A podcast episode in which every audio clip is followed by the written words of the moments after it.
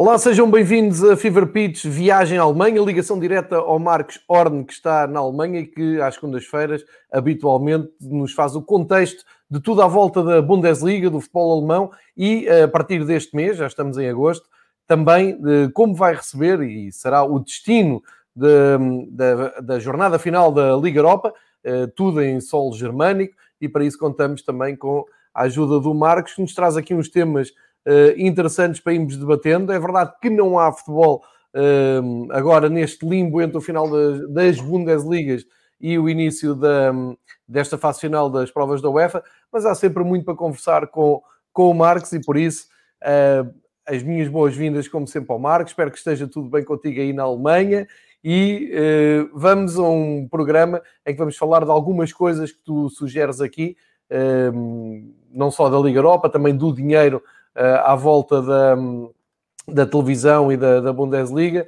Enfim, como sempre, temas interessantes uh, que só tu nos sabes trazer. Marcos, bom dia, obrigado por estares connosco. Olá, João, bom dia e um grande abraço para todos que nos estão a ouvir.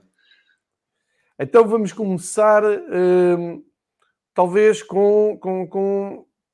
Ah, tu tinhas-me falado aqui do calendário para, para a primeira e segunda divisão, que será publicado na sexta-feira ao meio-dia. Se queremos começar por aqui, eh, para fazer aqui uma comparação com o que se passa em Portugal. Houve aqui uma reunião na passada terça-feira, é público, Liga Portugal reuniu-se, eh, e eu suponho eh, que terão sido avançadas algumas datas que ficam nos segredos das SADs dos clubes e, portanto, aqui ninguém faz ideia como é que está distribuído o calendário. Sabemos aqui em Portugal que os clubes resolveram não abdicar de uma taça da Liga, portanto vão ter que ter Taça da Liga, Taça de Portugal, pré-eliminatórias da Champions, a Liga Europa, uh, e isso tudo acumulado, eu suponho que deve estar para vir aí um anúncio de mais um calendário que não vai agradar a todos. Na Alemanha as coisas não funcionam assim. Foram avançadas datas que nós já, já mostramos aqui na semana passada, datas de referência das, das jornadas.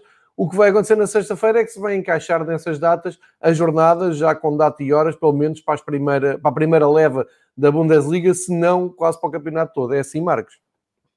Sim, João. Uh, vão ser publicados uh, os calendários da primeira e segunda divisão uh, na sexta-feira, como dizeste.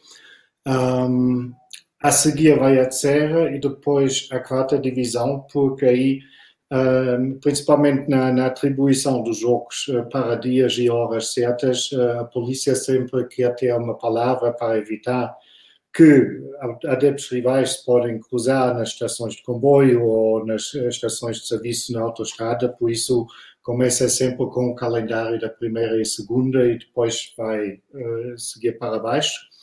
Um, não há assim muitas novidades no momento que diz respeito à, à Bundesliga, como tu já disseste. Os primeiros clubes já começaram com eh, a preparação da nova época. Hertha, eh, o Hertha de Berlim, por exemplo, já entrou eh, com, com os treinos no dia 27 de julho.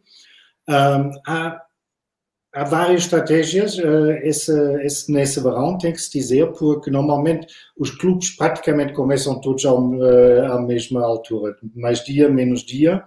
Uh, não é o caso desta vez, por exemplo, o Friburgo só vai começar no dia 12 de agosto com os trabalhos, quer dizer, cinco semanas antes do início da época, o que é um período em, em comparação com aquilo que é normal, o habitual, é muito curto um, o treinador do Friburgo, o Christian Streich, uh, disse que, no entender dele, é o suficiente aquelas cinco semanas, principalmente tendo em acordo que uh, a época vai ser muito desgastante, uh, com pouca pausa no, depois do Natal e um calendário bastante apertado até ao europeu no próximo verão. Por isso, eu prefiro hum, poupar, digamos, um bocado de energia de, do seu plantel.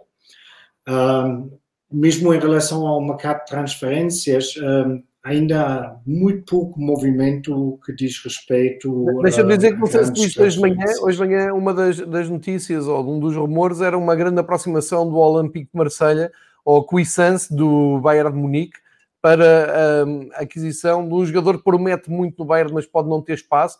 uh, e que pode estar a caminho da Liga Francesa. É o rumor de última hora, mas é verdade, não há muitos rumores à volta da Bundesliga, já houve algumas uh, entradas e saídas.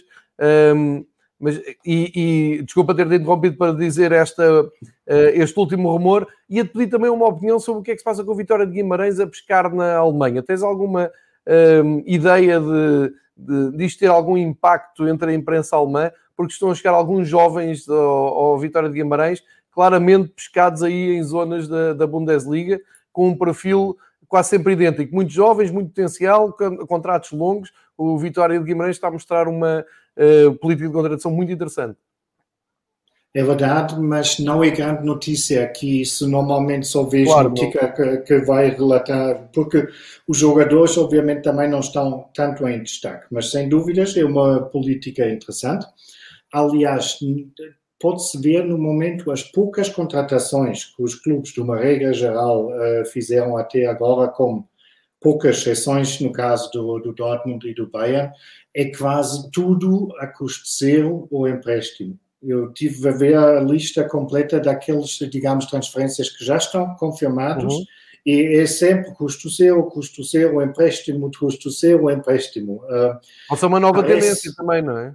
Sim, sim. Uh, parece que está pouca disponibilidade de gastar muito, mas obviamente também temos de ter em conta que uh, a janela de transferência já ainda está aberta até outubro. Uh, outubro.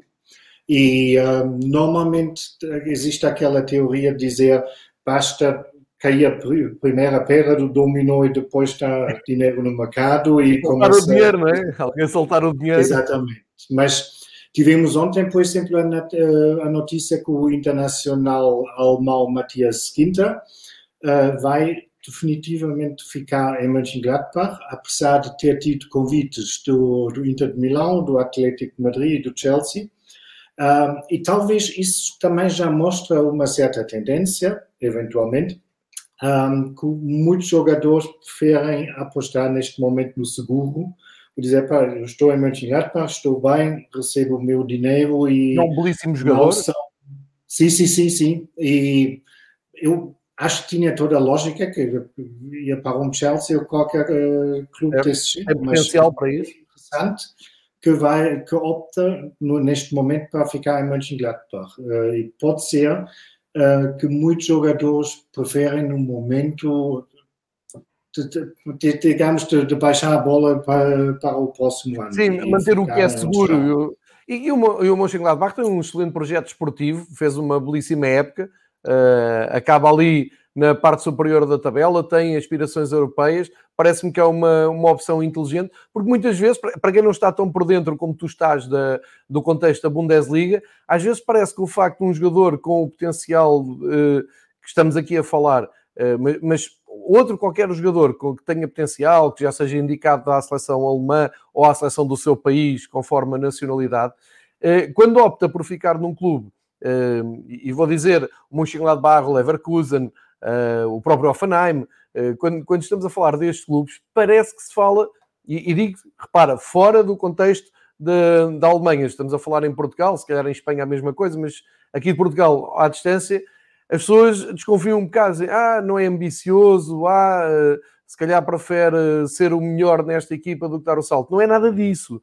O que estamos aqui a falar é equipas já com potencial muito forte e com projetos desportivos muito interessantes. Porque na Alemanha, se todos forem para o melhor clube, vai toda a gente jogar para o Bayern de Munique e ponto final, não há mais competição. A, a, questão é que o campeonato da Alemanha é muito interessante, a Bundesliga é um campeonato muito fascinante, precisamente porque mesmo tendo um Bayern de Munique, o patamar logo a seguir ao Bayern de Munique eh, tem equipas numa qualidade muito interessante. Talvez uma qualidade tão boa que dava para essas equipas trocarem de país e serem candidatas, sei lá, eh, passo o exagero, em Espanha, na Alemanha, em França, Itália, eh, não diria que fossem candidatas ao título, mas um Borussia Dortmund podia-se bater pela sua regularidade, pela sua capacidade de se reinventar e também pela sua cultura desportiva. Isto é preciso ter em, em conta, e estou a fazer só este parênteses, porque para, para o ti, Marcos, é muito normal um jogador a dizer, bem, ok, eu podia ir ali para o Chelsea, podia ir para o Arsenal, mas fui ficar aqui no Mönchengladbach. E isto visto fora, as pessoas dizem, hum, ele é pouco ambicioso. Não é. Eh, ele vai continuar a jogar ao mesmo nível porque a Bundesliga dá-lhe todas as garantias de competitividade, de organização, eh, de visibilidade, porque é uma, uma liga mediática, eh, e às vezes esse salto, que aqui é óbvio, não é? Um jogador qualquer do Benfica, do Porto, do Sporting num patamar já mais abaixo, ou de outro clube qualquer, tipo um Vitória de Guimarães, um Tap Soba, vai para o Leverkusen, aquilo é um upgrade incrível na, em toda a carreira dele, na vida dele. Mas na Alemanha não é bem assim. O gap entre um bom Mönchengladbach e uh, uma equipa do meio da, da, do meio da tabela de uma Inglaterra, França, Itália, Espanha, não é assim tão grande. Eu, eu gosto sempre de, de dizer isto porque às vezes Quer dizer, na, na, tua cabeça isto é óbvio. Estás-me a ouvir e estás a pensar, ok, está-me a dizer, está-me a dizer que o branco é branco, é verdade. Mas não, para quem nos ouve, e temos muita gente a ouvir um, que chega aqui por curiosidade, porque uh, quer aprender ali um pouco mais, fica para reflexão, para perceberem também a qualidade da Bundesliga. A Bundesliga não vale só pelo Bayern de Munique, uh, e eu na sexta-feira até estive a falar com o Patrick, que se dedica ao campeonato francês, a mesmíssima coisa, tens o PSG lá muito em cima, mas as equipas estão em baixo, já tem ali um patamar uh, interessante, e por isso também acho que vale a pena aproveitar estas conversas para fazer um pouco de pedagogia para fora da, da Alemanha. E acho que não, não, não estou muito longe da verdade, mas não, Marcos? Não, não, como, como de costume, não estás muito longe, João. Um, aliás, é um assunto que podíamos falar horas sobre isso, porque claro eu sei que muitas vezes aquela, digamos, uma certa relutância em mudar sempre é visto como falta de ambição, mas um, eu sinceramente acho que muitas vezes também pode ter visto como um sinal de inteligência, porque ficamos no, no Matias Quinta uh, com um exemplo. É um muito bom jogador, senão não era internacional, sem dúvidas. Se ele vai para um Chelsea ou para um Inter, um, claro, vai ter mais probabilidade de lutar pelo, por um título de campeão nacional do que quando está em Mönchengladbach. Sem dúvida. Um, por outro lado, vai enfrentar... É, Marcos, não é assim tão óbvio, não é? Ele no Chelsea ainda tem que dar um bocadinho para chegar ao Liverpool e ao City. Não, não dizer sim, assim, sim, mas, eu... Alemanha, mas sim, a tua, a tua, lógica está correta, sim. Estou à espera de um super Chelsea para a próxima época. Uh, não, mas tem, digamos assim, é mais provável, também não ninguém garante que o Inter vai destronar o, a Juventus, claro, né? mas claro, claro, tem mas mais perto, hipóteses provavelmente do que no Mönchengladbach. Por outro lado, no meio campo de ambos estes clubes vai ter muito mais concorrência, enquanto em Mönchengladbach tem praticamente garantido que está sempre no 11 inicial. Eu acho para a ambição e também para a satisfação de um jogador, há que refletir muito se se quer ir para esses uh, lados, ou se não digo, eu vou ficar num clube que também me dá todas as condições em que jogo a Liga dos Campeões, em que provavelmente, uh, se não diretamente pela disputa do título, mas estou uh, garantidamente num clube que luta pela, pela entrada na Liga dos Campeões, e estou num clube em que eles sabem quem sou, o que tenho, o, do meu valor uh, que tenho, o valor que tenho para o clube. Um, eu, às vezes, pergunto se muito jogador não estaria muito mais feliz na vida dele se ficava mais tempo num clube bem gerido, em vez de só por causa de mais um ou dois milhões uh, de mudar de clube. E não estamos, obviamente, a falar de superdotados, que é óbvio que uh, o mundo é demasiado pequeno para eles onde estão, mas em muitos casos não é. Lembras-te, por exemplo, do, do Luka Jovic, quando ele mudou de Frankfurt para o Real Madrid. Claro, teve a ambição de jogar num dos maiores clubes do mundo, claro. mas esse para mim, por exemplo, foi um, um exemplo clássico quando eu foi das poucas vezes que estava certo, disse logo do início, o Jovic não tem categoria para o Real Madrid, ele não vai estar feliz. E se tinha ficado em Frankfurt, ele podia mais uma, duas épocas uh, ao nível que jogou. Ele em Frankfurt podia ter o status de um deus. E a questão se não seria muito mais uh, beneficente para ele uh, ter ficado em Frankfurt. Verdade, verdade, verdade. Uh, é, é, é, uma questão complexa, porque é mesmo como tu dizes, quer dizer, se um, treinador, se um jogador tem um convite do Real Madrid, nenhum jogador do mundo vai dizer que não. No entanto, pode dizer que sim com um mas. Sim, mas deixem-me ficar aqui mais uma época e se abrir ali um espaço no Real Madrid vou, ou sim, mas se a coisa correr mal, deixem-me esta porta aberta, porque é mesmo muito isso que tu dizes. Quantos jogadores é que não dão um salto de uma maneira prematura e às vezes de maneira errada? É, é, é, eu, eu, estou plenamente de acordo contigo. O Jovic não tem, uh, não tem nem andamento, nem vida, nem qualidade, nem cabeça sequer para, para estar num Real Madrid. Uh, agora, também é irresponsável dizer que não, não é?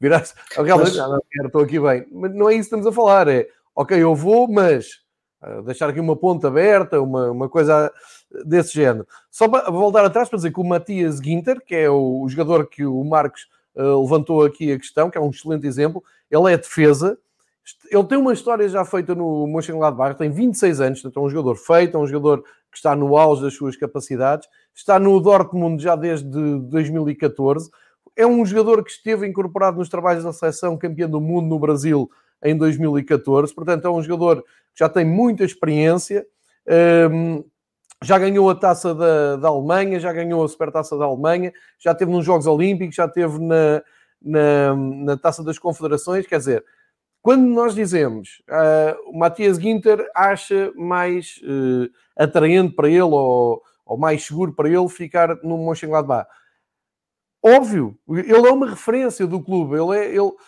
acho que esta componente emocional também é importante, tu sentires-te querido uh, na, naquele clube, não... É verdade, podes dar um salto, podes ir ganhar mais, podes tentar ali ser uma figura da Premier League, mas quem vê isto fora tem que perceber, e é esse o meu ponto, a Premier League, na cabeça de um jogador do, do Bundesliga, não é assim tão atraente como é para um Tapsoba que está na, na primeira divisão portuguesa. E, isto já é, já é um, uma comparação disparatada, mas só para reforçar esta, esta ideia, não estamos a falar de um jogador qualquer, estamos a falar de um jogador de seleção alemã que está muito bem no, no Borussia e, e o Borussia que, que uh, tem, tem ideia, tem projeto, tem um um plano desportivo sustentado um, e, e, também, para quem não sabe, o Borussia já foi uma grande equipa a nível europeu e está a voltar agora com pequenos passos a isso, além de ter umas redes uh, sociais maravilhosas que gozam com o próprio nome e quando jogaram com os escoceses disseram que eram aquele clube do nome estranho que é uma coisa que eu gosto sempre de, de destacar. Mas transferências é isto, não é? Uh, para já, Marcos, não, não temos também grande coisa. E depois é preciso também não esquecer que os principais clubes alemães, ou alguns deles, ainda estão envolvidos nas competições europeias e, portanto, não vão mexer assim uh, facilmente no seu xadrez, no seu plantel, até ao final de agosto. Eu creio que sim, e como digo, é, provavelmente vai, vai ser preciso cair a primeira uh, pedra. O Bayern e o Dortmund já fizeram cada um duas uh, contratações um, eh, importantes e duvido que vai muito mais além disso, a não ser que o Bayern perde uma pedra-chave ou o Dortmund não sabe se o Sancho vai ficar, etc.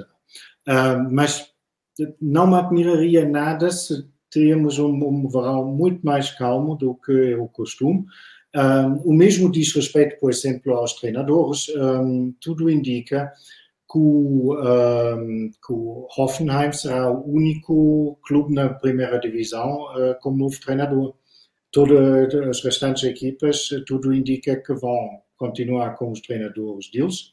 Portanto, uma mudança só, e o Schreuder, holandês, em, em Hoffenheim já foi despedido antes do final da época passada e vai ser agora substituído pelo Sebastian Hoeneß. Falamos disso da, na semana passada. Em primeira mão. Exatamente, como quase sempre. e, e como referimos Mönchengladbach, e acho depois que o tema do capítulo das novidades também está mais ou menos falado, um, alguns episódios atrás tínhamos falado sobre os adeptos de Catão, como Mönchengladbach pôs nas bancadas, e terminou essa, essa iniciativa. Agora, em soma 22 mil pessoas participaram, portanto foram colocados 22 mil bonecos na, no estádio e a partir de hoje as pessoas que querem guardar os, os seus sósias uh, podem buscá-lo no estádio. Tem duas semanas para isso e quem depois não vai buscar serão reciclados.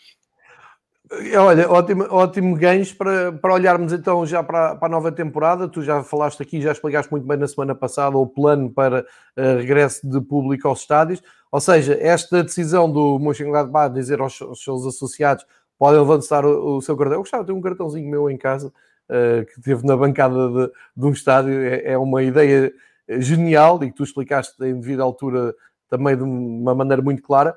Uh, quer dizer que estão todos a contar uh, que no regresso da Bundesliga 2020-2021 já tenham público no, no estádio de maneira controlada, mas caminha-se para aí a passos largos, não é? caminha-se nessa direção, João, mas ainda vai ser um longo caminho, porque na cidade onde eu vivo, por exemplo, em Offenbach, o, o número, o índice ah, dos infectados disparou nos últimos dias. Parte-se do princípio que existem duas causas. Primeiro, Uh, há muitos imigrantes, principalmente de, de países, digamos, uh, mais críticos em termos de controle de pandemia, que agora foram para a terra e agora voltam uh, ah. para a Alemanha. E a minha cidade, por exemplo, tem mais que 50% de um, população que são imigrantes.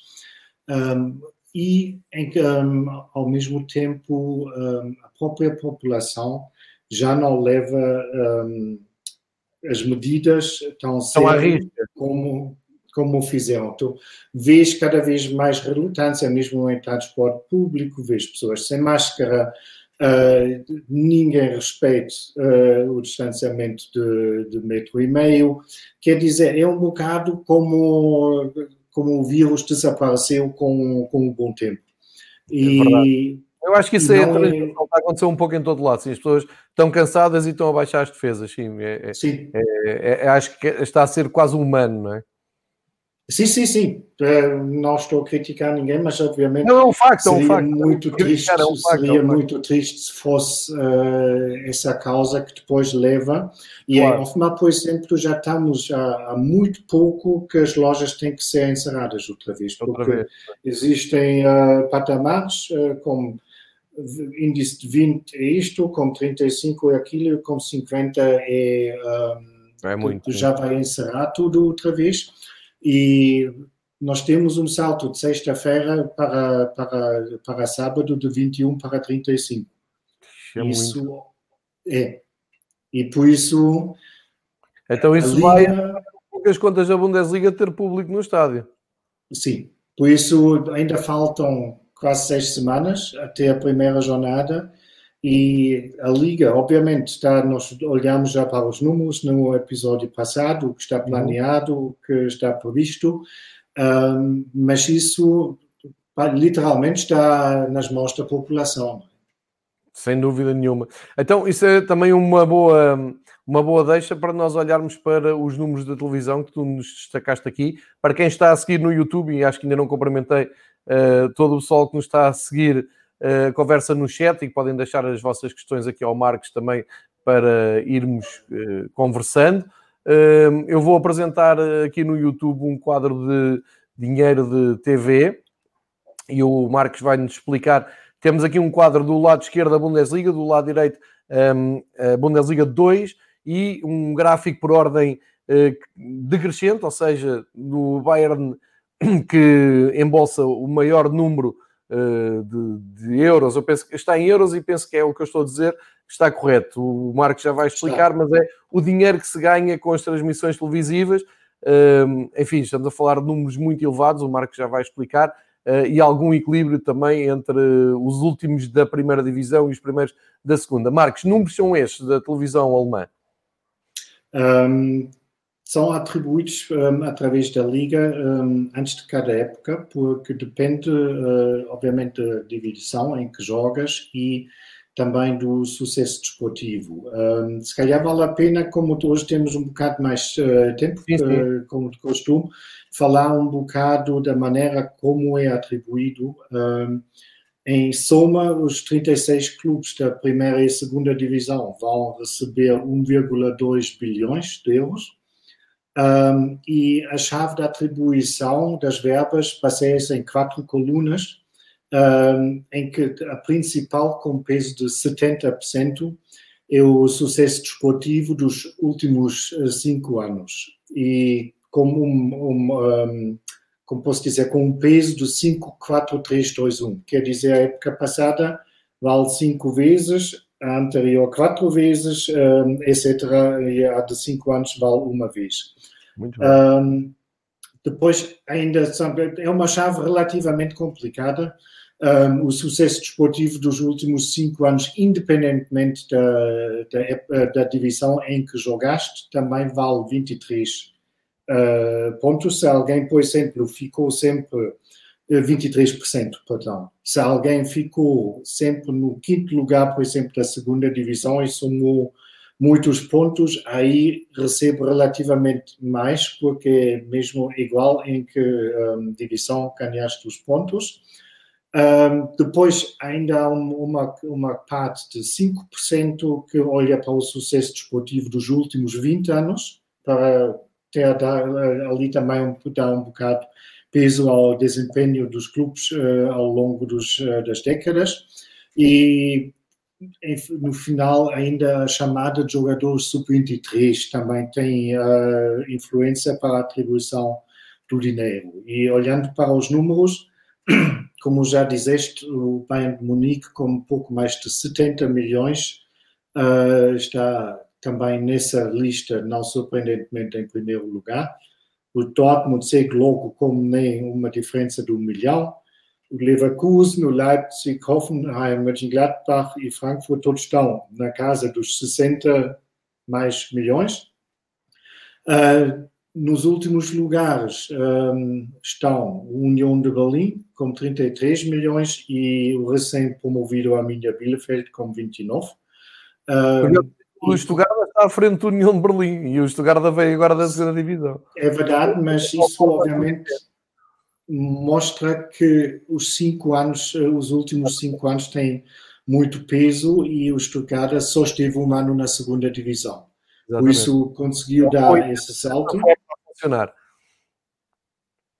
E mesmo o, a, a, diferença não é tão grande dos, eh, do último da, da, da, Bundesliga, da primeira para o primeiro da segunda divisão.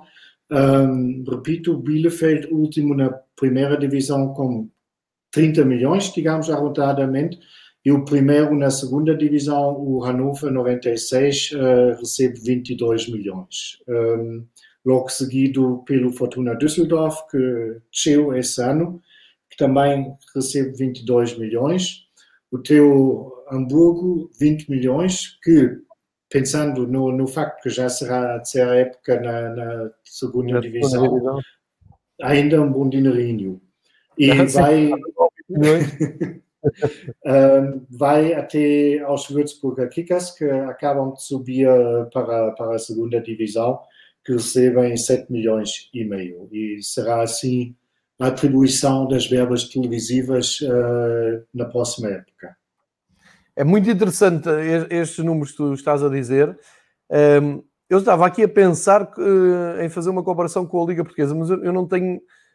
Não, dá para fazer uma comparação, porque na Liga Portuguesa isto foi uh, negociado em pacote de 10 anos, é, é, muito estranha a maneira como os direitos televisivos aqui são negociados, é quase, é quase não, é individual, com uma marca que ainda por cima agora se está a querer afastar do futebol, que é nós. Uh, portanto, vamos esquecer isso. Não, não vou fazer aqui eh, comparações, nem, nem vou fazer aqui juízo de valor. Agora, repara, agarrando aqui na, no caso do Isberger Kickers que sobe de divisão, o Kickers sobe de divisão este ano, tem logo um encaixe de mais de 7 milhões de euros. Eh, eu não estou a ver nenhuma equipa da segunda divisão em Portugal a subir da terceira para a segunda e a fazer um encaixe de 7 milhões de euros só por causa da televisão. Uh, uh, e, espero não estar a ser injusto, mas acho que isso não existe aqui. Uh, se calhar, olhando para estes números, e estamos a falar entre 7 milhões e 22 milhões na segunda divisão, para depois na primeira começar em 29 e acabar em 70. Sendo que perto dos 70 está, como tu disseste, o, o Dortmund, Leverkusen, o Leipzig, o Mönchengladbach, o Offenheim e o Eintracht estão na casa dos 60. E quem está logo abaixo, o Herda, está nos 59. Ou seja, não tens uma diferença abismal entre o eterno campeão, que é o Bayern de Munique, e nós já, já dissemos aqui que é realmente a equipa mais forte, e os estão abaixo. Portanto, aqui, olhando para este gráfico, vês que há uma tentativa de. Eh, e, e, olhando para o gráfico, então a curva é muito ligeira, desde o primeiro lugar até ao meio da tabela é muito ligeira. E isto mostra também uma vontade, de, para já mostra um sentido de igualdade, não é? um sentido de justiça, um sentido de eh, tentar que os clubes se equivalem uh, pela transmissão televisiva. E depois, nós no princípio destes episódios falámos muitas vezes da maneira como o futebol é tratado na Alemanha nas televisões. Tu já explicaste aqui que a Sky tem um, um monopólio em que obriga as pessoas a ter uma caixa própria, eh, tem um dispositivo próprio, e enfim, é, é uma coisa mais mandona, vamos dizer assim. Mas aquilo que nos chega, por exemplo, naquele mosaico que eu gosto muito de sábado à tarde, os jogos todos ao mesmo tempo, dá eh, razão e dá. Um, explica muito destas contas. É, faz todo o sentido que os clubes ganhem muito dinheiro e que ganhem um dinheiro muito aproximado entre eles, porque fazem todos parte do mesmo espetáculo. Uma coisa que não acontece, se calhar, uh, no, noutros campeonatos como o português. Eu não digo no espanhol e no, no, no inglês, que tem havido muita. Enfim, tu na Inglaterra desce para a segunda divisão e tens um valor de, fixo de dinheiro muito grande para não, não cair num buraco. Portanto, ah, pá, este. Assim. Não é? Da maneira como tu explicas isto, se calhar está aqui também o segredo do, do sucesso da, da Bundesliga de futebol alemão. A vontade é essa, João, sem dúvidas, embora que eu acho que podia ser mais bem feito, porque, obviamente, entre o último, ou, digamos, o primeiro ganha mais do que o dobro do que o último. Um, e não pode esquecer que os clubes de cima contam ainda com verbas em alguns casos astronómicas das competições uh, internacionais, nomeadamente a Liga dos Campeões. Um, e não precisamos entrar que o Bayern, no campo que o Bayern uh, vende mais camisolas do que o Bielefeld, isto é devido à popularidade deles, nada a dizer. Mas há muitas pessoas que, que são da opinião, eu faço parte uh, desse grupo, que para teres uma competição ainda mais interessante, em que ainda mais hipóteses que o 15 vence o segundo, etc, etc, que é isso que faz uma liga interessante. Imprevisibilidade um, Exatamente. Um, devia haver mais equilíbrio ainda nas finanças. Um, se obviamente se falas com o Rummenigge, um, o gerente do Bayern, ele não é da mesma opinião. Uh, o Vatska do Dortmund. Um o, Dúlio, o Dúlio deixou aqui um comentário a dizer o Bayern não é amigo deste, desse sistema porque eles queriam negociar por si. É exatamente o que tu estás a dizer. Sim, uh, e é compreensível porque, claro, quando tu olhas para as cotas de mercado, o, um jogo em que participa o Bayern tem números absolutamente diferentes do que qualquer outro jogo. Depois seguem o Dortmund e o Schalke, mas os números já não são os mesmos. E, obviamente, pela lógica de líder de mercado, vão dizer, pá, qual é a nossa culpa que nós trabalhamos bem e por causa disso somos um clube extremamente popular. Entendo perfeitamente essa, essa linha de argumentação. Por outro lado, tem que estar no próprio interesse de cada clube de cima um, e até arriscava dizer estaria no próprio interesse do Bayern de qualquer altura não iriam ser campeões, porque esse clube, esse colosso está a estrangular um pouco a competição. E aquele, a Bundesliga até há, eu diria, 15, 20 anos atrás, tinha muito mais aquele fascínio de qualquer um pode ganhar a qualquer um. E, inclusive, tivemos, embora que foi obviamente uma grande exceção, mas inclusive tivemos com o Kaiserslautern uma equipa acabada de subir para a primeira, que ganhou o campeonato. Tivemos muito mais, tivemos campeões como Hamburgo, Stuttgart, Colônia. Eh, isto já não acontece e um, eu não diria que é possível voltar a esses tempos, mas estou convencido com uma atribuição algo diferente daquilo que está a fazer no momento, podia-se fazer muito bem a competição. É, o Paulo Matias está aqui a acrescentar que se calhar por isso mesmo é que o Bayern deve ser dos clubes mais interessados na tal Superliga Europeia. Se bem que o Bayern eh, tem sido responsável nesse sentido. Sempre que vem esse tema à conversa, uh, os dirigentes do Bayern chutam isso para canto. Uh, nunca os vi assumirem claramente que querem a tal Superliga Europeia. Antes, pelo contrário, eles dizem sempre, podem não pensar, mas dizem sempre que juntamente com o Seferini e com o dirigente da, da Juventus que está encarregue de, dos, dos, negócios dos clubes europeus, dizem sempre que não. Querem uma Liga dos Campeões forte, querem provas da UEFA fortes, deixam de lado a Superliga, porque também cada vez que dizem isso, a UEFA reforça os prémios para os clubes mais fortes e torna a, a, a Champions... Enfim, a Champions League hoje em dia já é a tal Superliga Europeia de uma maneira disfarçada. Porque, Bom, uh, sim, mas entras, obviamente, numa lógica de liga mesmo, digamos com 18 equipas, uh, e quase num sistema fechado americano. Sim, tens, obviamente, garantia de um balúrdio que entra nos teus cofres em cada época, porque mesmo um Bayern ou um Real Madrid arrisca-se no modelo atual de sair, embora que é pouco provável, mas uh, numa má época, de sair na fase dos grupos, ou nos oitavos de finais, ou seja o que for. Uh, e, por exemplo, estamos agora, ainda não estão um, os quartos de finais disputados e o Liverpool já está fora, não é? E numa, numa liga, obviamente, tens garantidamente 34 jogos. Um, é outro assunto, João, sobre o qual podíamos falar uma noite inteira ou talvez mais. Um, hoje em dia, um, a afluência do público nas, uh, nos estádios nas noites europeias é fantástica porque tu tens muito turismo de estádio hoje em dia. Eu recordo-me perfeitamente, na, na, na, nos bons tempos velhos da, da Taça dos Campeões Europeus, uhum. o Bayern quase nunca tinha Olímpicos cotado. Porque ah. a malta, pronto, ele, o Bayern tem muito adepto que, fora de, que vive fora de Munique, ou longe de Munique, e aquela malta não quer viajar 200, 300 quilómetros numa, numa quarta-feira à noite. Um, hoje em dia tudo isto já não conta porque tu tens tanta gente que viaja de propósito para passar uns dias em Munique fazer turismo e isto combinado com, um, com, uma, com um jogo da Liga dos Campeões, por exemplo, uh, que aí já não há problema. Uh, mas to, todos os estudos indicam que o adepto por excelência um, prefere a competição nacional.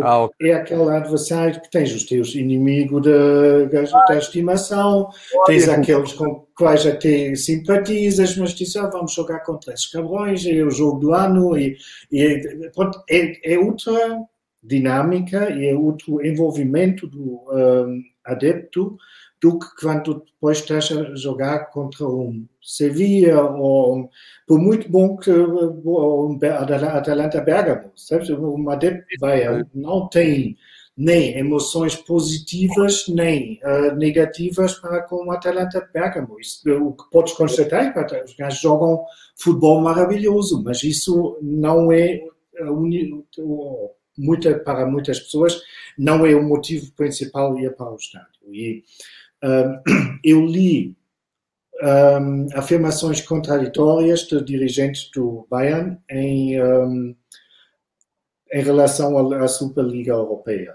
Um, no discurso oficial, eles são muito moderados. eles dizem sempre que não, não, o nosso negócio de pão e manteiga é a Bundesliga e nunca vamos pôr em risco essa competição.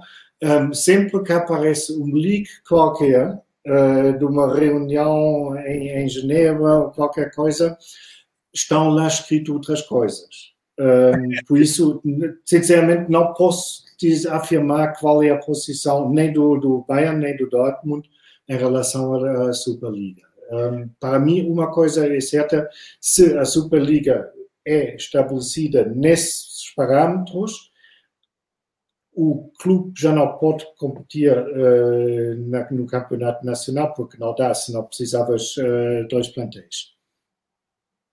É, exatamente, também me parece incompatível, mas explicaste aqui de uma maneira exemplar, levantas aqui uma, umas questões muito boas para reflexão, podemos voltar a elas um, no, no futuro. Uh, vou só acrescentar. Estamos a falar do futuro, do futuro do futebol europeu e eu, inclusive, estou surpreendido às vezes, João, que isto está tão pouco em destaque, mesmo em Portugal, como três diários de futebol, que não, não se debate muito mais uh, sobre isso, porque isto pode acontecer de um dia para o outro. Não sabemos quantas vezes o Real, o City, o Bayern, o Barça já se reuniram e até que ponto isto está pronto. E uma coisa é certa, eles querem fazer disso uma liga que é disputada ao fim de semana. Isso obviamente, uh, iria alterar tudo uh, do que estamos uh, habituados e o que, ao fim e ao cabo, gostamos. Porque tu vês no, perfeitamente, João, desculpa a última não, coisa que quero dizer, numa época normal, tu tens mais público no Benfica Tondela do que num Benfica Shakhtar Donetsk ou seja o que for, mas muito mais público. E parece que é exatamente a mesma uh, questão como na Alemanha, que o adepto vê os adversários que conhece e tem ligação qualquer. Tens toda a razão, Marcos. Uh, uh, isto, isto levava-nos para N caminhos. Nós estamos aqui num cruzamento Sim. a seguir N podemos... Podíamos estar aqui, como tu dizes, manhã e noite. eu vou só acrescentar aqui um, algo absolutamente subjetivo. Eu fui ver o Benfica a Munique no, no ano em que perdeu um zero com o Vitória um, e, e, uma das coisas que me fez um, chamou a atenção é exatamente algo que tu estavas aqui a explicar e que nem toda a gente, se calhar, tem essa noção. Muitos adeptos fora da, eu, eu diria da cidade de Munique, não vou dizer da Baviera, mas da cidade de Munique, muitos adeptos fora. E como é que nós vemos isso? É que o estádio do, do Bayern está numa, eu, eu vou dizer, quase uma planície. Nada. Sim, sim. Nada, uma planície com um parque de estacionamento fabuloso e tu tens ali do lado direito, quando vais para o estádio, um parque só dedicado a autocarros, que eu ao princípio até pensei que podia ser uh, adeptos do Benfica, que, que vinham de avião, charter, qualquer coisa. Não, nada disso. É autocarros que vêm de todos os pontos da Alemanha, com adeptos de, do Bayern para ver o jogo um pouco à semelhança, noutra escala, do que quando tu vês no Benfica as casas do Benfica que vêm de autocarros para a luz. É a mesma coisa, João. A, a comparação está certa. Maior. Por, porque o Bayern é o único verdadeiro clube nacional na Alemanha. Alemanha. Têm, mesmo além fronteiras, pronto, é perto, mas tu vês uh, tajas, tu, uh, clubes de fãs de Zurique, de, de, de, do norte de Itália, de muitos sítios. E um, há muitos, uh, nós não temos aquelas, aquele sistema de casas, é mesmo que se chama Clube de Faz, uh, uh, na Alemanha, e eles têm de norte para sul, têm em todo o lado, e há muita gente que viaja muitos, mas muitos quilómetros, duas em duas semanas, para ver o Bayern jogar futebol. E é a única marca nacional que consegue isso. É, eu, eu testemunhei isso mesmo, é, é um, é, é, testemunhei no sentido em que até fiquei um pouco admirado, porque, mas, mas atenção, não era um jogo a fase de grupos, e isto faz toda a diferença para aquilo que eu vou dizer a seguir, já era um jogo de quartos de final, uh, acho que estou a dizer bem, quartos de final. Da, sim, sim, quartos finais. Portanto, e era o Benfica, o Benfica tem, tem uh, enfim, nenhum adepto do Bayern ia ter medo do Benfica, eu percebi isso em conversas que tive em vários pubs, em vários bares antes, não é uma equipa que eles temam, mas é uma equipa que eles respeitam. É uma equipa que eles dizem, ok, eu vou comprar o meu bilhete, Benfica é um grande clube da Europa, tem história, já jogámos algumas vezes com eles, vou ver isto. Não sei se fosse na fase de grupos, se iria ter o mesmo interesse. Essas pessoas que vêm de tão longe iriam ter esse interesse e tu explicaste isso. Vendo a coisa de, deste lado, tu levantas aí uma questão, um, e isto sim, podíamos estar aqui dias inteiros a falar, se calhar hoje em dia, se calhar para não dizer quase com toda a certeza, e factualmente eh, podes confirmar isso, um Benfica Tondela leva mais gente ao Estádio da Luz do que um Benfica Shakhtar Donetsk. Eh, e, vou tirar aqui o Shakhtar porque foi eliminar. Vamos pôr aqui o Zenit, que foi na, na fase de grupos. Isso é verdade. Isto, é, mas é, isto é um drama porque eu senti na pele isto a dar a volta inteira. Porque eu, quando comecei a ir, era exatamente o contrário. Quando eu comecei a frequentar os estádios, era, tu tinhas, jogavas numa quarta-feira a competição europeia, que era sempre às quartas-feiras, portanto o jogo anterior passava para sábado à noite, porque era sempre ao domingo à tarde, sábado à noite. Era um, um, um jogo que atraía muita gente, porque epá, é à noite, tens os holofotes e tal, não era nada normal nos anos 80 os clubes jogarem à noite nos campeonatos, aliás, a maior parte dos campos em Portugal nem tinham essas condições. Para dizer o quê? Imagina, vinha um Rio Ave à luz, um tom dela na altura não, não, não existia, mas vinha um Rio Ave, que já existia. O estádio levava muito pouca gente. Uh, e muito pouca gente na altura eram 50 mil pessoas, porque o estádio se calhar levava 100 mil, 50 mil pessoas, portanto ficava meia casa. E toda a gente percebia isso, era, era óbvio. As pessoas, pai, as pessoas não vêm porque estão a guardar para já o dinheiro para pagarem o bilhete da quarta-feira europeia, uh, as pessoas que vêm de longe, lá está o tal, um, o tal fenómeno, as pessoas vêm de longe, se calhar hoje vão se poupar, ficam em casa uh, para ficar na quarta-feira, e depois na quarta-feira fosse contra quem fosse, não era preciso ser o Bayern, não era preciso ser o Liverpool, uh, podia ser o Partizan e Tirana, podia ser o Isola Belvedure, como já tivemos aqui, aparecia sempre muito mais gente. Porquê? Era a prova europeia, uh, é o sonho europeu, era ainda estar muito presente a década de 60 e de 70 na, nas pessoas que frequentavam a luz.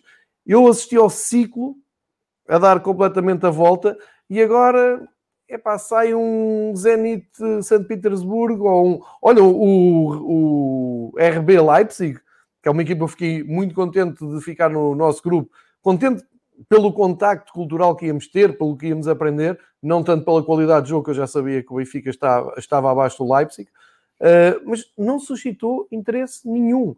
As pessoas Sim. vão ver o Leipzig como vão ver outra coisa qualquer.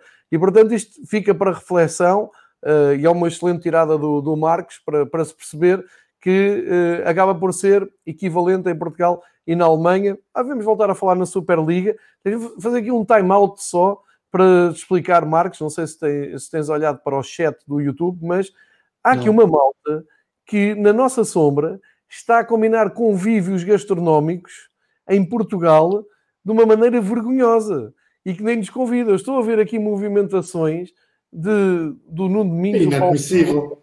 do Paulo Pinto. Pessoal, se tiver uma entrada... Tinha certeza que o Paulo Pinto estava envolvido nisso. Não, não, muito bom. E não houve aqui alguém que teve o bom senso. Continuamos isto no WhatsApp, que é para não estar aqui a subcarregar o chat. Não, não, estejam à vontade, à vontade. Mas vejam lá se convidam aqui os autores da conversa. Se tivermos. O Marcos poderá. Ainda vens a Portugal este ano, Marcos?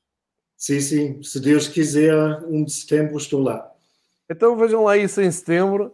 Que eu, sim, eu estou... já, inclusive, já com o Paulo Pinto já tinha escrito sobre isso. então vejam lá isso, porque eu estou.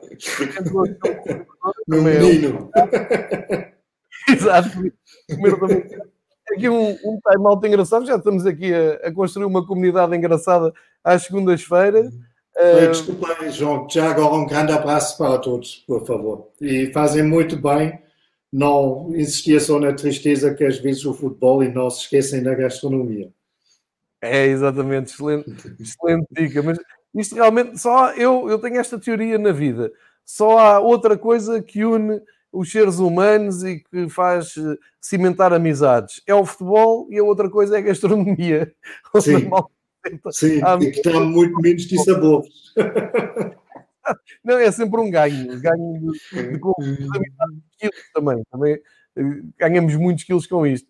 Olha, Marcos, depois desta, deste time-out bem disposto, vamos falar da, da Liga Europa, eh, porque o tempo passa, já estamos em agosto, já entramos na, eh, no mês de agosto, já sabemos, já explicámos aqui, o Marcos já apresentou todos os palcos do futebol alemão que vão receber uh, os jogos da Liga Europa, uh, mas vamos começar por partes, vamos começar pelo princípio, como, como se costuma uh, dizer, quartos final da Liga Europa, que vão ser, isto agora vai entrar num ritmo alucinante, tal como as ligas que acabaram este, devo dizer que acabaram os, o top 5 de campeonatos, acabou este fim de semana, com o fim de, de Itália.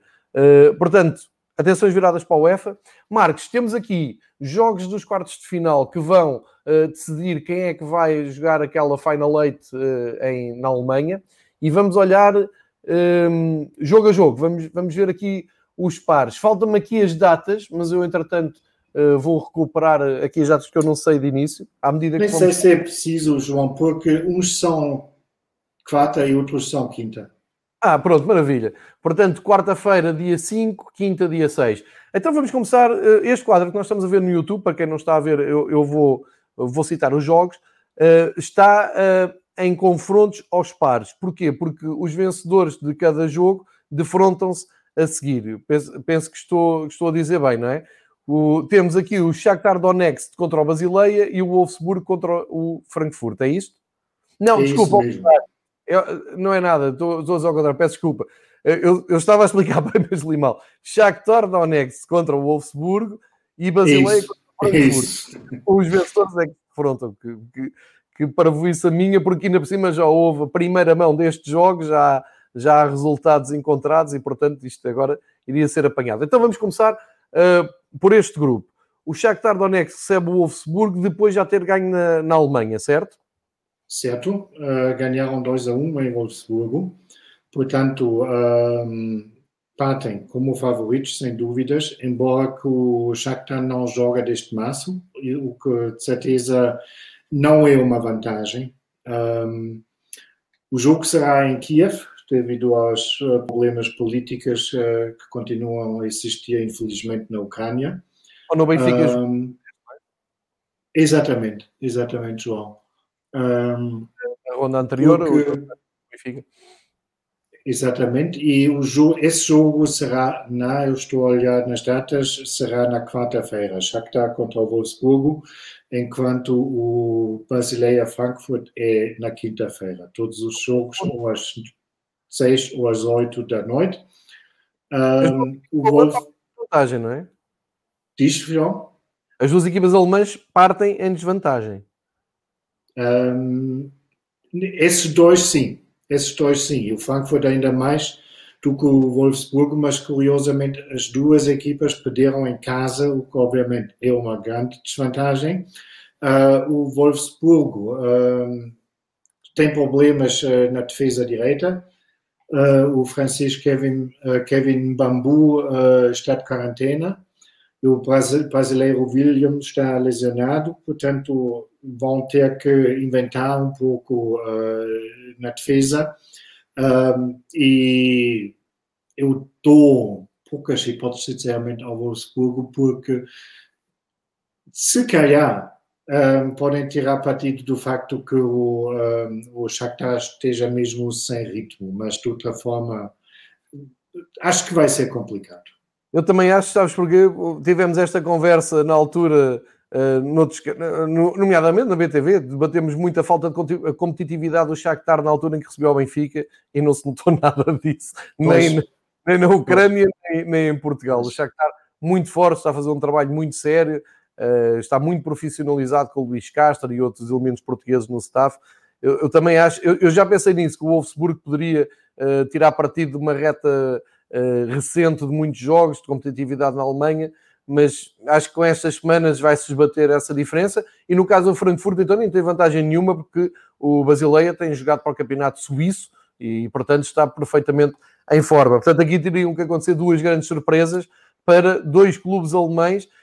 E há aqui um, um fator: é quando houve a primeira mão, os clubes alemães não sabiam que o futuro imediato da prova iria passar pela Alemanha. Talvez haja aqui uma motivação extra, mas agora a desvantagem já é grande. O Basileia, inclusive, João, joga hoje à noite a última jornada do Campeonato Suíço, que foi retomado bastante mais tarde do que outros uh, campeonatos. Um, só recomeçaram em meados de junho, por isso hoje vão acabar o campeonato. Uh, partem com uma vantagem 3 a 0, o que pode, é muito o treinador do, do Frankfurt, o Adi Hütter, obviamente disse se existe clube que consegue dar a volta a isso, somos nós. O que só fica bem, porque também o que queria dizer ao contrário, não vale a pena fazermos a viagem, não é?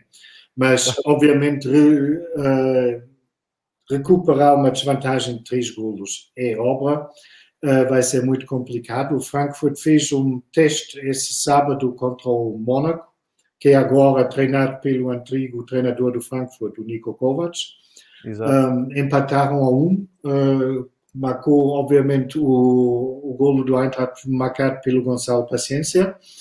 Um, mas eu não vi o jogo, porque, mas um, ao que li depois é que não foi muito conclusivo, porque jogaram, entraram 22 jogadores em campo pelo, pelo Frankfurt e, e o treinador não, não abriu muito uh, a mão das cartas, uh, o que de esperar na, na quinta-feira. Um, portanto, 90% das hipóteses para, para o brasileiro. E ficava todo satisfeito com isso. Portanto, temos aqui... brasileiro desde pequenino, João. que grande, grande momento é este. Marcos, afinal, é o adepto do Basileia. É, é, sempre fui. Só não falo muito sobre isso, João. Eh, vamos ver o que é que vai acontecer. Eh, o Nuno Domingos levanta aqui uma questão interessante, que é pensava que a segunda mão era tudo em terreno neutro. Não é. Eh, os jogos vão ser todos jogados na, no terreno das equipas que jogaram primeiro fora. Portanto, a, a UEFA uh, seguiu por esse caminho. A seguir é que as eliminatórias passam a ser a um jogo e em terreno neutro, neste caso na Alemanha, uh, onde uh, ainda há uma ou outra equipa alemã a espreitar esse apuramento, já lá vamos. no outro conjunto, Uh, temos o Manchester United com o, o Las Klins, que, uh, que esteve na, na, na, fase de grupos do Sporting e que mostrou um futebol muito atrativo, uma boa surpresa do futebol europeu, os austríacos do Lask, mas uh, o Manchester já leva aqui uma, uma vantagem confortável. O Manchester que até aparece, aparece agora com renovadas esperanças de voltar a ganhar a Liga Europa e, por via de vencer esta competição, ter uma hipótese de entrar diretamente na Liga dos Campeões embora uh, eu estou a dizer isso porque acho que eles ficando em terceiro na Premier League não entram em direto na, na fase de grupos, mas não tenho a certeza. Se alguém puder uh, emendar, agradeço. Uh, de qualquer maneira, o Manchester United com, com ambição renovada, vamos dizer assim, praticamente apurado, que irá defrontar o vencedor de uh, Copenhaga e Istambul Basak Sair. Dizer que o Basak Sair eliminou o Sporting e, entretanto, foi campeão da Turquia, com alguma surpresa, mas com, com justiça e de uma maneira recente, e abre aqui um, muito interesse, mesmo porque o Basak Sair está em vantagem, ganhou 1-0 na Turquia, e agora o segundo jogo, no dia 5 de agosto, às uh, 5h55, uh, na Dinamarca, uh, pode ditar a, a, presença do Basak Sair na prova, na, na, na eliminatória seguinte aqui isto tudo em aberto. No outro, faltou-me dizer, o Manchester United foi à Áustria ganhar por 5-0 e acabar é. com as esperanças de uma das equipas mais surpreendentes desta liga. Portanto, aqui tudo leva a crer que Manchester irá jogar ou com Basak sair ou Copenhaga, não é? Eu acho que vão jogar contra os turcos, porque o 1-0 é um excelente resultado, parece tão pouco, mas o 1-0 é dos melhores resultados que É por causa daquela regra da UEFA, que se marcas um gol fora, Exatamente. Dois, é verdade. Exatamente. Ainda por cima vão, devem estar, não, não, não conheço muito bem, tenho que confessar, mas um, devem estar todos motivados por causa do sucesso uh, agora no campeonato turco. Portanto, eu não me surpreendia nada se íamos ver um United contra o Basaksehir. E, e dizer que o Basaksehir é uma equipa muito experiente, uh, reaproveitou alguns jogadores já na casa dos 30 anos, e, portanto, experiência europeia não falta, não se deixe enganar pelo nome, não é um nome conhecido, mas já se viu na eliminatória com o Sporting, que é uma equipa muito, muito experiente. No outro conjunto de jogos temos o, Inter de Milão, uh, que acaba, de, acaba a sua, o seu trajeto no campeonato italiano a um ponto só das Juventus. Há pouco o Marcos disse isso, uh, o Inter para o ano pode desafiar realmente as Juventus. Um, com, com um desabafo muito interessante do Conte no fim do campeonato, a mandar muitos recados para dentro. Uh, enfim, pode ter ali reforçado ou fragilizado, vamos ver, uh, a sua posição dentro do clube, mas aquilo foi forte. Uh, e vão jogar com o Getafe, uma equipa que também surpreendeu tanto na, na Europa como no Campeonato Espanhol, e que o vencedor deste jogo vai encontrar o alemão Bayer Leverkusen ou o Ranger, sendo que o Leverkusen está em vantagem, agora tem que ir aqui, exatamente, ganhou um 3 na a equipa do, a, a equipa do Steven Gerrard, que entretanto recomeçou o campeonato. Este ano as coisas estão assim um bocado desencontradas. Neste fim de semana, o Glasgow Rangers já jogou para o campeonato, a primeira jornada de, do campeonato do escocês. Quinta-feira vamos falar de campeonato escocês aqui no Fibra Teach, fiquem, fiquem atentos. Uh, mas aqui em aberto fica o Inter e o Getafe, não é, Marcos? Sim, que, salvo erro, é disputado a uma mão só, porque a primeira, a primeira mão foi, foi anulada já. Com aquela e... rábula de não deixarem aterrar o, o avião uh, em terras espanholas do, do, do Inter, ou ao contrário. Já, já, não foi ao contrário, mas pronto, houve aí umas rábulas, o jogo não houve. Portanto, sim, aqui só um jogo. E pronto, o, Bahia obviamente é favorito nesse jogo, tanto como Basileia é contra o Frankfurt. Um, a equipa voltou aos treinos uh, só na quinta-feira passada.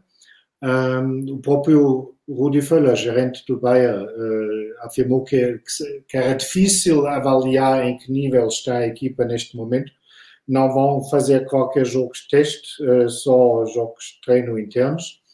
Um, ele também foi abordado sobre a questão uh, se vê alguma desvantagem uh, pelo facto que o, a Bundesliga é o campeonato que já está há mais tempo um, parado, uh, ou terminado, melhor dito.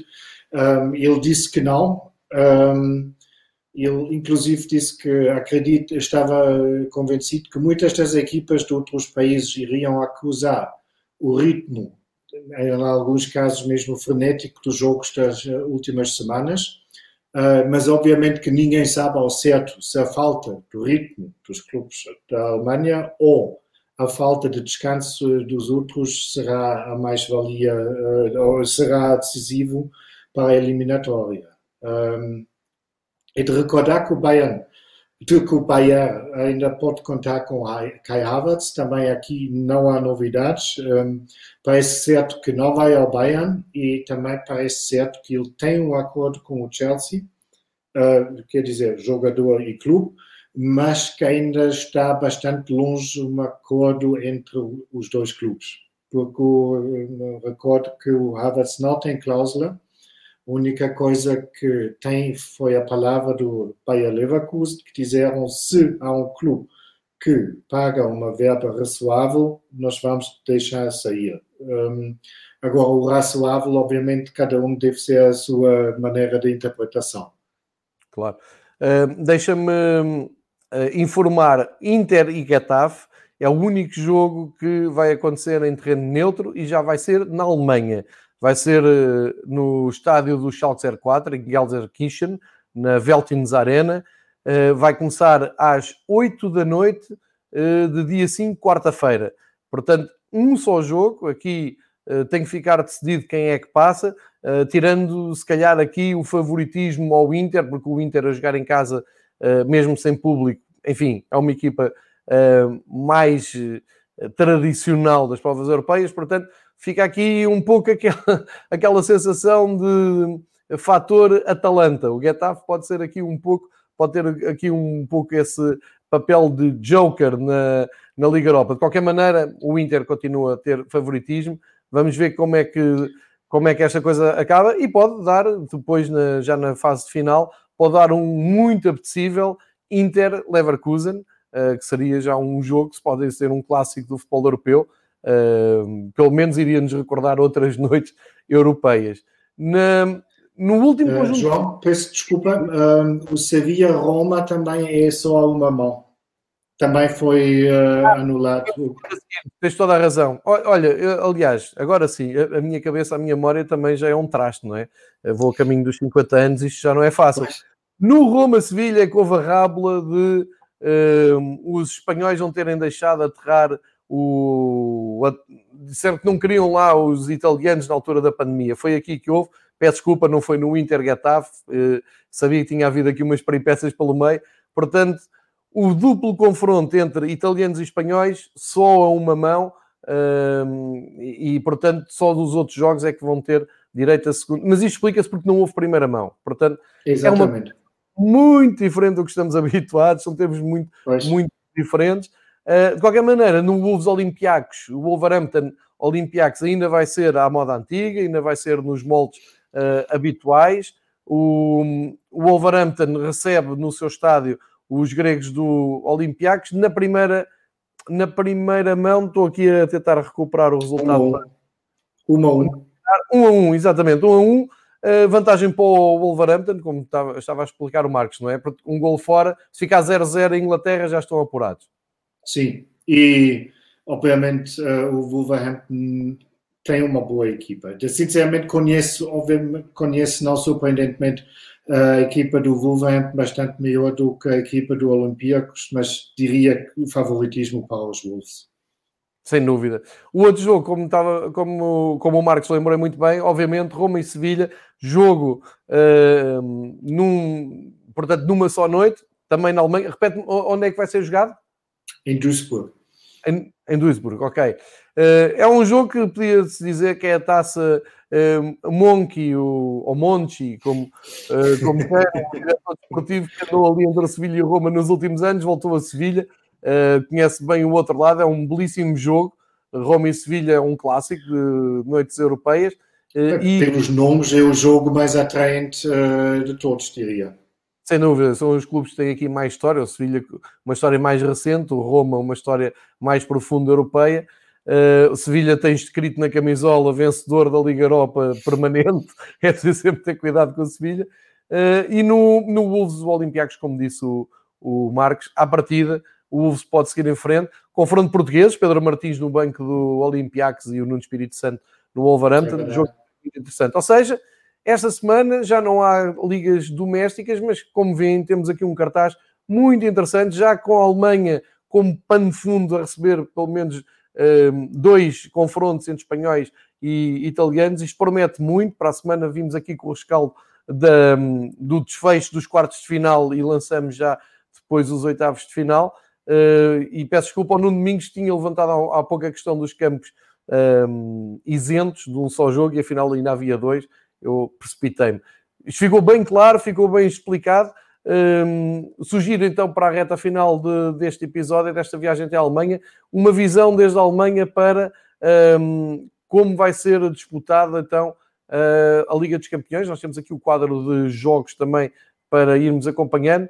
Aqui, de uma forma mais uh, prática, temos ainda o, o Bayern de Munique da, da Alemanha em prova, como, como já explicámos há um bocado, e o Leipzig, que é uh, talvez a grande surpresa uh, do ponto de vista dos alemães na, nos quartos de final da, da Champions, que é a grande surpresa, já sabemos que é a Atalanta. Uh, como é que tu vês aqui? Também podemos ir por confrontos, porque, tal como na Liga Europa, também já está feito para depois os vencedores se defrontarem. Manchester City e Real Madrid. Uh, eu tenho lido muita coisa engraçada sobre o Manchester City está em vantagem porque ganhou em Madrid. À partida, Sim. O Guardiola podia dormir descansado, mas isto tem sido um drama à volta do jogo, porque se há clube do mundo pode dar a volta é o Real Madrid, porque o Real Madrid é como está para a Liga dos Campeões, como o Sevilha está para a Liga Europa, uh, tem escrito na testa Champions League, ganham todos os anos. Uh, tu vês isto assim tão, tão equilibrado ou o City já tem, já tem isto bem encaminhado? Não, eu vejo isto equilibrado uma vez que o Real Madrid apenas, entre aspas, eh, precisa ganhar uma zero. E, um, portanto, vamos lá ver. Um, estou a dizer a asneira. Não, não, estou a dizer a asneira. Tem, tem que ser 2-0, 1-0 um e... Estava a ver o filme ao contrário, João. Peço desculpa, obviamente é um disparate o que disse o City ganhou 2 a 1 em Madrid. É assim, é, está correto? 2 a 1. 2 a 1. Eu 2 a 1, salvo eu. Não, não, estou a dizer o Real Madrid agora vai ter que ganhar ou por 2-0 ou por 1-3. Pois, é isso mesmo, porque perderam em casa 1-2 contra o City. Exatamente. E um, há um ligeiro favoritismo uh, do City, porque o City não está em má forma, ou pelo menos não esteve no final do campeonato de, inglês. Um, mas, como já dizeste, o Madrid é o Madrid e um, certeza vão querer uh, ainda ir mais longe uh, na Liga dos Campeões. O, um, o escudo acho que falámos da semana, na semana passada sobre um novo podcast que é feito do Tony Kroos, em que vai sempre na conversa com o irmão dele eh, e que vi, encomendo, eh, só posso recomendar vivamente para cada um que entenda alemão, porque é mesmo muito rico o que se está a falar entre os dois irmãos que são jogadores profissionais, os dois. Um, o irmão Félix está no União de Berlim. Um, muito bom uh, essa, essa conversa que os dois uh, mantenham. Um, e ele, obviamente, né, sem estar com qualquer coisa de arrogância, disse, claro que para nós o alvo é de, de recuperar a desvantagem e porque não devíamos fazer. Eu acho que é aberto, mas em termos de percentagem é 55 uh, City, 45 Madrid. Verdade. No outro jogo, a Juventus e o Lyon, a Juventus tem mais que a obrigação de dar a volta ao Lyon, mas, e já tinha falado aqui na sexta-feira com o Patrick, um, ehm, que acompanha a Liga Francesa, a coisa não poderá não ser assim tão fácil como a Juventus uhum. pensa. Agora, tem tudo a seu favor. Tem o facto de jogar em casa, tem o facto de estarem frescos, terem competição nas pernas, estarem motivados por serem campeões de Itália, terem poupado muitos jogadores nesta derrota agora com o Roma que fechou a temporada, mas por exemplo Cristiano Ronaldo nem pensar, nem foi, nem, nem, nem, nem se atreveu a tentar uh, ir apanhar o tiro imóvel porque não ia marcar 5 gols à Roma. Uh, enfim, as Juventus têm tudo para dar a volta, mas não é líquido, já perderam um zero, resultado perigoso, como o Marco já disse. Se o Lyon faz um gol em Turim, as coisas um, vão, vão se complicar muito. Eu acho é que aqui o, a tradução deste jogo é isto pode ser a morte do Sarri ou pode ser mais umas semanas de Sarri uh, a sobreviver em Turim. Sem dúvida, João. É muito, a tarefa não é nada fácil, porque uh, não vão jogar bola para a frente desde o início, porque vão ter que ter cuidado uh, de não sofrer golo uh, de um Lyon que obviamente está com muito pouco ritmo de jogo, porque salvo erro, agora a final uh, da taça um, foi o único jogo que fizeram desde uh, recomeço em França. E não estiveram mal. Sim. Deram, Mas deram... obviamente tem muito pouco ritmo. Sim, sim, sim. Não, aliás, a, a, final da Taça da Liga e a Taça de França um, em França, a Taça da Liga Francesa e a Taça de, de França, as finais foram muito pobrezinhas e com um ritmo muito, muito, baixo, enfim, tem, tem aquela qualidade técnica individual, mas foi, foi preocupante para os clubes franceses, é verdade. Uh, Sim, por outro lado, que são, que são equipas que há cinco meses não jogam futebol. Pois, claro, não, não, não há milagres. Vamos ver se a componente motivacional e mental consegue ultrapassar e fazer com que o Lyon resista em Turim. Muito interesse para ver esse jogo. O jogo do ponto de vista, os dois jogos do ponto de vista uh, aqui do, do Marx e das nossas conversas da Alemanha mais interessantes, é o Leipzig uh, a receber o Atlético e o Bayern a confirmar a sua passagem com o Chelsea, porque para mim já está mais do que decidido.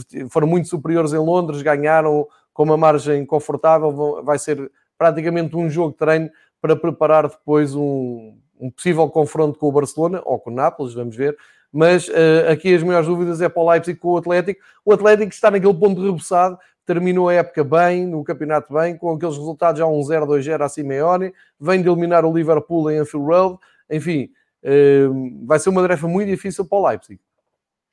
Vai, vai ser muito difícil. Um, provavelmente tem, tem, que enfrentar um dos uh, adversários mais complicados uh, entre todas aquelas boas equipas que ainda estão em competição. Um, ainda para acrescentar, já não podem contar com o meu uh, ateliê, o Timo Werner, que já está em serviço do, do Chelsea, já inclusive esteve na bancada no estádio do Wembley agora na eh, na final da Taça de Inglaterra no sábado. A alternativa na posição dele é o Patrick Schick, um checo de 24 anos, uh, continua a estar emprestado pela Roma ao Leipzig. Uh, o empréstimo foi prolongado até finais de agosto. Ele marcou 10 golos, o que obviamente não é muito em comparação com os 28 de uh, Timo Werner. Um, o Leipzig aparentemente tenta contratá-lo em definitivo, mas para isso vai ter que pagar a cláusula de 28 milhões. Um, ainda não se sabe se realmente querem chegar a essa verba. Uh, também o lateral Marcel Sabitzer tem farol de golo, ele marcou nove golos. Um, o avançado Yusuf Paulsen está lesionado, portanto, ou só o Chico ou o, um, o Chico, em conjunto com o Sabitzer, vão ter que tentar resolver a questão. O Kevin Campbell, jogador do Leipzig, numa entrevista há poucos dias, um, disse que estavam completamente conscientes uh, que a tarefa era muito complicada. Iriam precisar de um dia ótimo, uh, mas não estão sem hipóteses. Um, inclusive admitiu que para o Leipzig era melhor que seja só um jogo do que uh, disputado a duas mãos. Uh, portanto, mas se queremos pôr. Sim, sim. Mas se queremos primeiro passar isto outra vez em porcentagem, eu diria 70% está no lado, do lado do, do Atlético. Concordo em absoluto com tudo. E o Atlético também está, está em cima de si a experiência de finais recentes europeias. É uma grande equipe, não é uma, uma máquina naquela competição. É, são muito competitivos. Podes gostar mais ou menos do estilo do Simeone, mas. Não se fala disso, mas eficazes são. Muito, e muito competitivos, muito competitivos. Sim. Uh, Sobra-nos então. Uh, o Bayern não tem história, uh, mais vale olharmos para Barcelona e Nápoles, o que é que vai sair daqui? Barcelona, uma incógnita total, mas tem o Messi, e o Nápoles vem de, de de uma reta final. O Nápoles é, é a grande surpresa, da, eu diria, do futebol europeu, uma das grandes surpresas na retoma do futebol. Ganha a taça, o, o Gattuso soma títulos, ganha estabilidade. Enfim, estabilidade e Gattuso na mesma frase em Nápoles é uma coisa que parece absolutamente um milagre. A verdade é que vão com, com expectativas para o jogo do, do, do, da Catalunha, em Camp Nou. Pode acontecer ali alguma um, pode acontecer alguma surpresa, nós sentimos isso, mas à partida, se imperar a lógica, será Barcelona e Bayern, enfim, um confronto de sonho depois em Lisboa, e acho que é isso que a UEFA mais quer, mas o Gattuso vai ter ali uma palavra a dizer. E finalmente fica a Atalanta com o PSG, talvez o jogo mais esperado de todas estes, esta ronda europeia, porque está tudo à espera que a Atalanta consiga surpreender o PSG vejo um PSG muito nervoso antes do jogo e ainda por cima a perder o Mbappé. Uh, vamos ter aqui um, pelo menos dois jogos muito, muito uh, interessantes, esse Barcelona-Nápoles e a Atalanta-PSG. Sem dúvidas. Um, embora Atalanta-PSG é só quartos de finais, uh, Barcelona-Nápoles ainda é oitavos de finais. Tal e qual, tal e qual. o, o Bayern tem que ter cuidado. Uh, claro que sim, são super favoritos, uma vez ganharam 3 a 0 em Londres, Uh, mas acho que exatamente essa, essa segurança, essa talvez possivelmente falsa segurança, é o único inimigo do, um, do Bayern. Um, eu estou convencido que são demasiado profissionais para levar, para subestimar o, o adversário. Era essa a minha intenção ao dizer que era um passeio, claro. Eu acho que eles vão lá ganhar, chegar e ganhar por mais ainda. Um, não sei, mas um, eu fiquei sinceramente surpreendido via a final da Taça da Inglaterra um, e fiquei um bocado decepcionado com a prestação do Chelsea, principalmente porque já estavam a ganhar por 1 a 0. Mas tiveram muitas lesões e acabaram por ir abaixo na segunda parte, mas sim, não, não parece que se reergam para bater o pé ao Bayern. Digamos assim, não foi uma exibição para lançar o pânico entre os jogadores do Bayern. Mas, obviamente, será outro jogo. Um, o Bayern tem problemas na defesa. O Benjamin Pavard está lesionado, defesa direito. Uh, muito provavelmente, e por falta de alternativas, uh, o Kimmich vai ocupar essa posição na, à direita, na defesa. Uh, mas depois vai fazer falta no meio campo e o que se espera é que depois um, um meio campo de Goretzka e Thiago que devia depois substituir o Kimmich uh, no meio campo, mas pronto, o Bayern devia ter qualidade suficiente para vencer esse uh, obstáculo. Boa notícia para o Bayern foi que o Niklas Süle, que estava lesionado desde outubro, está a 100% e já inclusive jogou na sexta-feira numa amigável um, contra o Marseille, entretanto treinado pelo Vilas Boas, continua a ser treinado pelo Vila, Vila Boas. Depois uh, algumas ameaças. Sim, sim, sim, sim, sim. E ganharam uma zero, mas também aí estava um calor descansado e, obviamente, pode vale o que vale. Muito bem, acho que. Eh, repara no seguinte, Marcos, uma hora e vinte de conversa. Eu estou futebol. impressionado, estava a ver isso agora. Eu pensava antes, quando olhei Não. para a nossa pauta, eu pensei, pá, isto hoje despachamos em 30 minutos. 20 minutos está feito, isto é a prova. E, e, tu vais ver que no dia que não tivermos temas, abrimos isto e estamos aqui uma hora a falar. É esta a magia Bom, do. E hoje, depois vamos falar cinco. um programa que fica marcado por os nossos seguidores andarem a marcar almoços e jantares nas nossas uh, sombras. Uh, São os maiores os nossos seguidores. Já, já vejo aqui grandes movimentações, fica marcado este episódio por isso. Bom, falámos de, dos dinheiros da televisão na Alemanha, falámos do calendário que vai sair na sexta-feira e trazemos na próxima semana já considerações sobre isso. Falámos das provas europeias, nomeadamente a Liga Europa, que vai decorrer em solo alemão. Eh, fizemos aqui uma, uma previsão dos jogos. Eu, eu acho que vai ser uma semana muito boa de futebol. Uh, já tinha dito isto há um mês com o Marcos, quando se começou a desenhar esta, esta competição, esta maneira de jogar, muita gente a terceiro nariz. Eu acho não, acho que vamos ter bons jogos. Já sei. É a essência falta... do futebol, João. É, exatamente. É, é, é esta já eliminar. Exatamente. Eu acho que é um sonho. E já começa amanhã com, com a final do, dos playoffs da Inglaterra, também Exato. não é de, de poder. E a partir de, de quarta, depois temos a Europa quase toda, todos os dias. vai não é ser é um agosto inesquecível. Exatamente.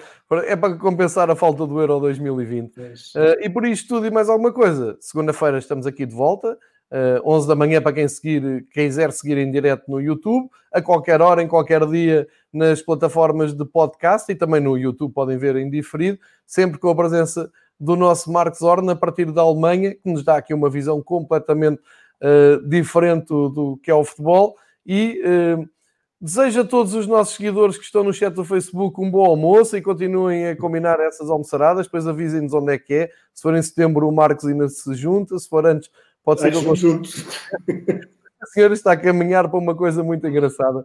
Uh, muito obrigado, Marcos. Uh, abro aqui um parênteses, não me levem a mal, mas é para quem, quem nos segue aqui ficarem a saber a agenda para o resto da semana. Amanhã vamos ter um dia muito especial, pelo menos a nível pessoal. Uh, considero ser uma, um, um episódio uh, épico. Vou falar com o Leonardo Bertozzi, um dos jornalistas mais conhecidos do Brasil, da ESPN Brasil, Uh, vai estar aqui para uma conversa completamente aberta. Vamos falar um pouco sobre tudo. Se quiserem, juntem-se. Será às 5h30 de Lisboa uh, e suponho que vai, vai ser uh, grande, grande conversa.